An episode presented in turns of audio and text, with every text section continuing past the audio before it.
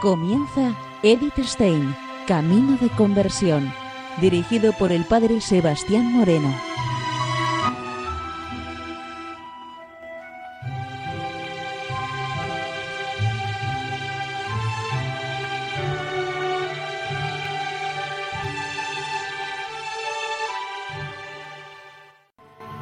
Muy buenos días, nos de Dios. Seguimos conociendo a Edith Stein, Camino de Conversión. En esta emisión de hoy vamos a continuar donde nos quedábamos también en la semana pasada. A todo esto, Edith no quiere seguir poniendo en peligro al Carmelo de Colonia. Con el tiempo ha ido madurando y acogiendo ese sacrificio personal que Dios le pide, una ofrenda que busca hacerse en entrega y servicio a los demás, a todos pero los muros de la clausura impiden esa entrega apostólica. No obstante, hay un camino teológicamente apostólico para la Carmelita, para Edith. Y esto está en función del grado de su unión con Cristo, con su cruz. Así vive ella su vocación apostólica. Contemplativa es por medio de la cruz como vamos creciendo y alcanzando la unión con Dios. Sus palabras y sus gestos nos delatan una vida mística, escondida y profunda.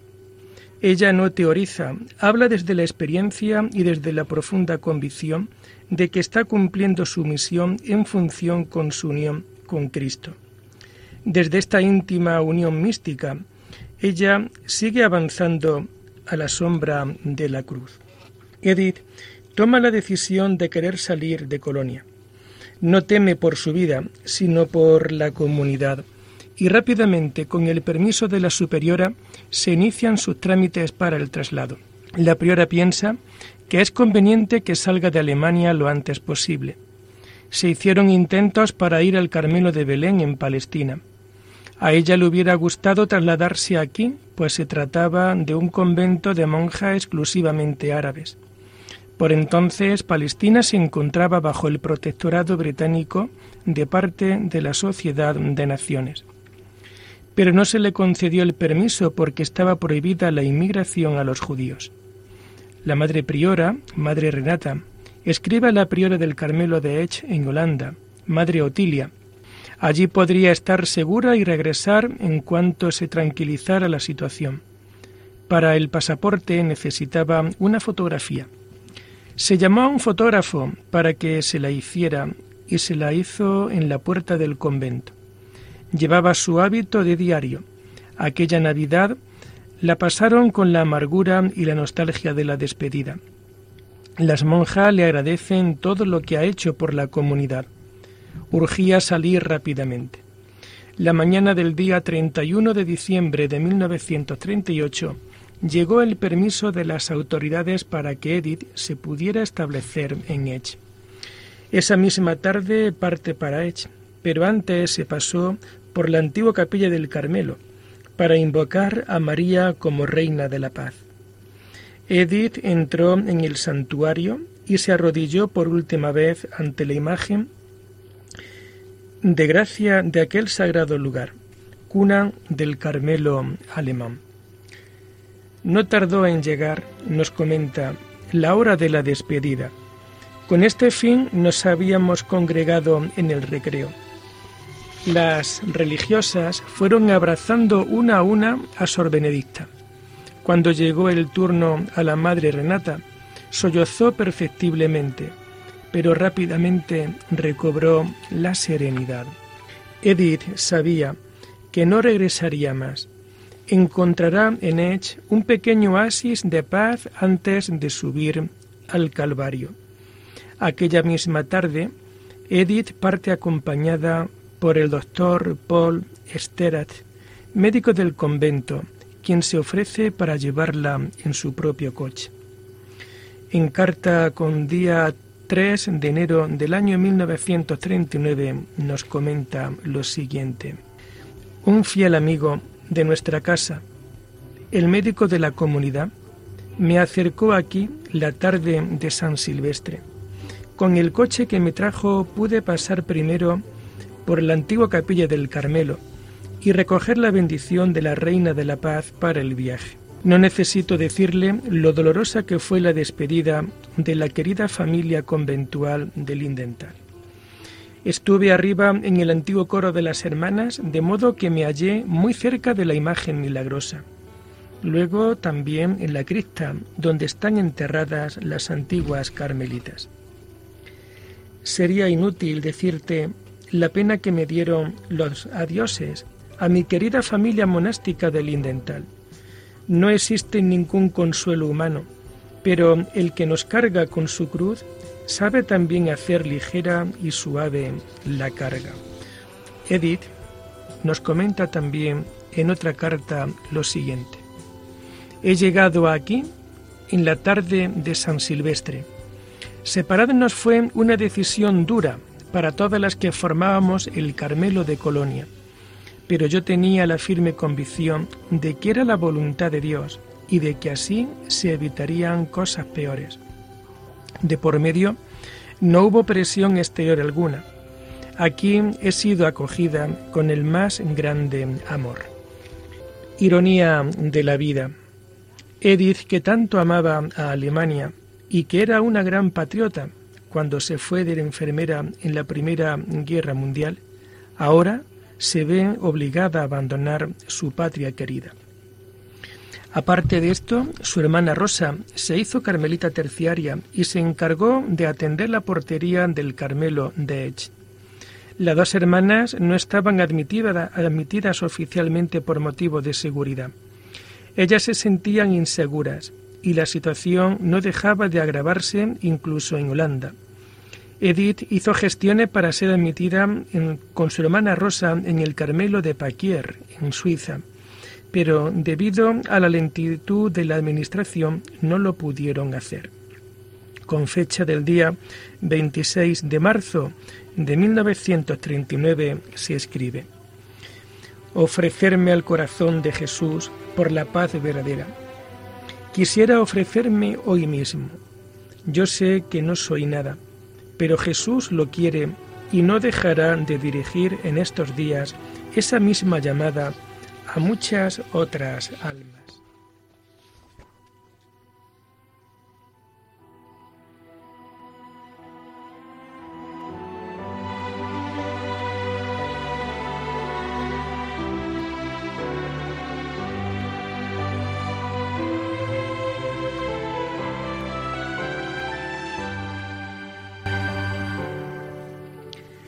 Seguimos con Eddie Stein, Camino de Conversión, y nos introducimos ahora en este Carmelo de Edge. Aquí Edith va a estar desde el año 1939 hasta el año 1942. La Nochevieja del año 1938 llega Edith al Carmelo de Edge y aquí va a tener su hogar hasta el día 2 de agosto de 1942 día en que es obligada a salir del convento por la Gestapo.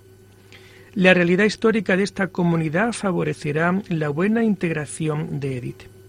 Este convento es una fundación del, del Carmelo de Colonia, por lo que hay una cierta continuidad y comunión de vida y unas mismas costumbres entre ambas comunidades. Cuando en el año 1875 estalló en Alemania el Kulturkampf de Bismarck, las monjas de Colonia fueron expulsadas y encontraron un refugio en el pueblo holandés de Echt. Como la casa en donde se establecieron era pequeña y las posibilidades de regresar a Alemania no se veían cercanas, en 1879 empezaron a levantar un convento y en 1880 se puso la primera piedra de la iglesia cuya construcción acabó en el año 1885. Por ser fundación alemana y en territorio holandés, perteneció hasta 1935 a la provincia bávara y estuvieron siempre atendidas por los carmelitas alemanes. Cuando llega Edith, la comunidad estaba compuesta por trece hermanas corales y cuatro hermanas conversas. A excepción de tres hermanas corales que eran holandesas, todas las demás componentes eran alemanas. En el año 1945 eran cinco holandesas. Estas monjas la reciben con el máximo cariño. Ella sabe que va a abrazarse con la cruz, aunque ignora la forma concreta. Desde el principio se adapta generosamente a la vida de sus hermanas. La madre Antonia testifica lo siguiente.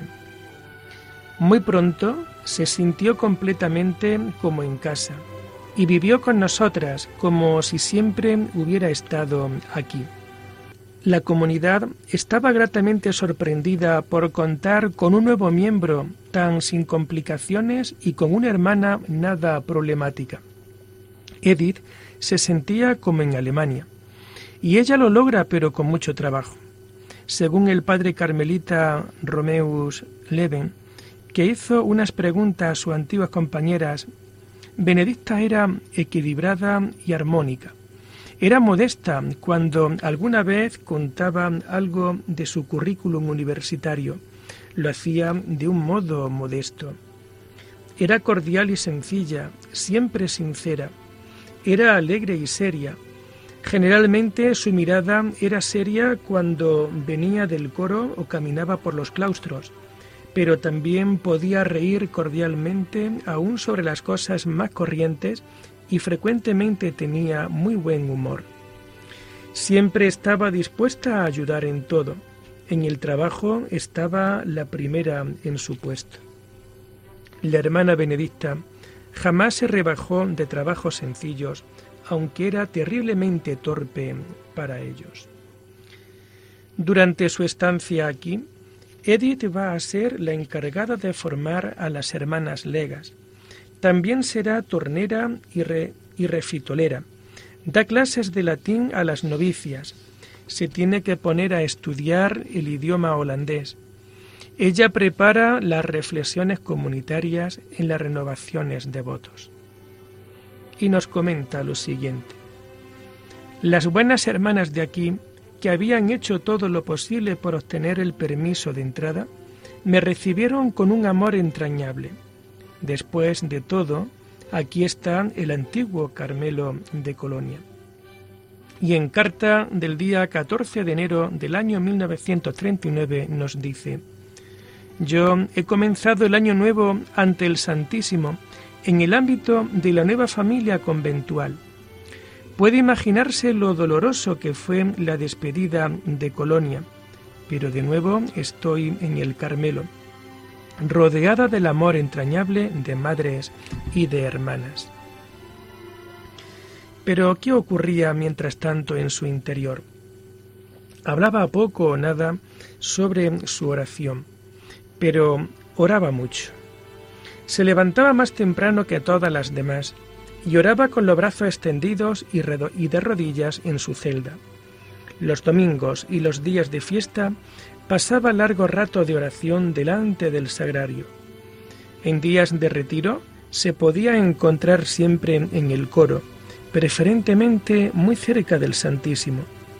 Ha sufrido mucho, pero ella nunca hablaba de su sufrimiento, lo ocultaba ante nosotras. Y en un pequeño billete escrito a la madre priora de Ech el día 26 de marzo de 1939, dice lo siguiente. Por favor, permítame vuestra reverencia ofrecerme al corazón de Jesús como víctima propiciatoria por la paz verdadera. Que el poder del anticristo, si es posible, se derrumbe, sin una nueva guerra mundial y que pueda haber instaurado un nuevo orden de cosas Desearía hacerlo incluso hoy, ahora que son las doce. Sé que soy nada, pero Jesús lo quiere y seguramente en estos días llamará a otros muchos para esto. Y en carta con fecha 16 de abril del año 1939 nos comenta, Desde que estoy aquí, mi actitud fundamental es la gratitud Gracias de que pueda estar aquí y de que la casa sea como es. Con ello siempre está presente en mí que aquí no teníamos morada permanente. No tengo otro anhelo sino que en mí y a través de mí se cumpla la voluntad de Dios. Él sabe cuánto tiempo me deja aquí y qué sucederá después. En tus manos está mi destino. Ahí todo está a buen recaudo, así no necesito preocuparme de nada. Pero es preciso orar mucho para mantenerme fiel en cada situación. Cuando presiente que a Europa le llegaría lo peor con la Segunda Guerra Mundial, ella se prepara para sacrificar su vida. Y en carta del día 29 de noviembre de 1939 nos comenta lo siguiente. Desde mediados de junio soy segunda tornera y estoy encargada del refectorio. A ellos se unen trabajos comunes a esta gran casa rural. Grandes coladas, recogida de fruta, este año hay muchísima, tratamiento de la misma, limpieza de la casa y cosas parecidas. Después de siete horas diarias de oración, rara vez queda algo de tiempo para escribir. La paz que encuentra Edith en Edge escondía detrás de sí una situación tormentosa y dura, lo que da mucho más valor a esa paz interior. A ello le rodea una fuerte angustia y preocupación, y siempre pide oraciones para su familia. A todo esto hay que añadir que nada más llegar se encontró con una dificultad. Tenía que registrarse en la policía. Creía que estaba obligada a ello, pues se encontraba neutral, acogedor y con un gobierno legal. Ella tenía el permiso de entrada, pero no tenía el permiso de residencia, y era muy difícil de conseguirlo porque Holanda estaba llena de refugiados. Y por la influencia de buenos amigos, se pudo por fin conectar con el Ministerio de Justicia. El 25 de noviembre de 1939 se terminaba su permiso de estancia y la respuesta del Ministerio llegó el día 21 de diciembre. Edith quiere realizar aquí su profesión solemne y con ella regularizar su situación canónica en la comunidad profesión que no hacían las de Colonia porque estaban sujetas a continuas claustraciones, pero sí realizaban la profesión perpetua. El término de profesión solemne se trata de una terminología que es propia del derecho eclesiástico, según la cual hay una unión más estrecha con Cristo. Entraña una consagración a Dios más exigente y más completa que las otras fórmulas públicas de profesión. Pero le dijeron que esperara a mejores circunstancias. El mes de mayo de 1940, las tropas de Hitler invaden Alemania y los nazis son unos sabuesos para con los judíos, pues, al igual que en Alemania, son excluidos de la vida profesional, privados de las condiciones económicas de vida y aislados del resto de la población. Y rápidamente se hicieron cargo los nazis de las solicitudes de permisos de residencia registradas en los ministerios. Una gran alegría le viene a inundar en su vida. Su hermana Rosa ha podido salir de Alemania, pasando por Bélgica, y se encuentra con ella durante el verano de 1940, después de muchas calamidades y ella solicita la admisión en la orden, a la cual aspiraba desde el momento de su bautismo, pero era una locura porque la persecución nazi también llegó a los conventos. La comunidad la acoge y le encomienda la portería del monasterio. Se deja querer por todos y admiran su profunda piedad. En carta del día 26 de abril de 1940 nos comenta. Teníamos esperanza, una vez que recibió el permiso de estancia, de que enseguida podía ser hermana, portera, pero nuestros superiores, la madre y el provincial, considerando que no es tiempo adecuado para efectuar tal cambio, han aconsejado que de momento entre en la orden tercera y lleve el hábito de la misma. Y ante esta dura situación que se vive en Holanda, en carta con fecha 10 de julio de 1940 se nos dice, el señor obispo saludó a cada una en particular, cordialmente, y nos exhortó a no ser miedosas, sino a tener mucha confianza, a dormir bien y a charlar entre nosotras más que de ordinario, ya que en un tiempo así nos haría mucho bien. Pero ante todo, nos animó naturalmente a orar insistentemente, al sacrificio, a ser fuertes en nuestra vocación, puesto que ahora teníamos que escuchar, puesto que ahora teníamos que luchar en primera línea. Y lo dejamos aquí por hoy, invitándoles a seguir profundizando en la vida y en el mensaje de Edith Stein. Hasta la próxima semana. Muy buenos días en el Señor.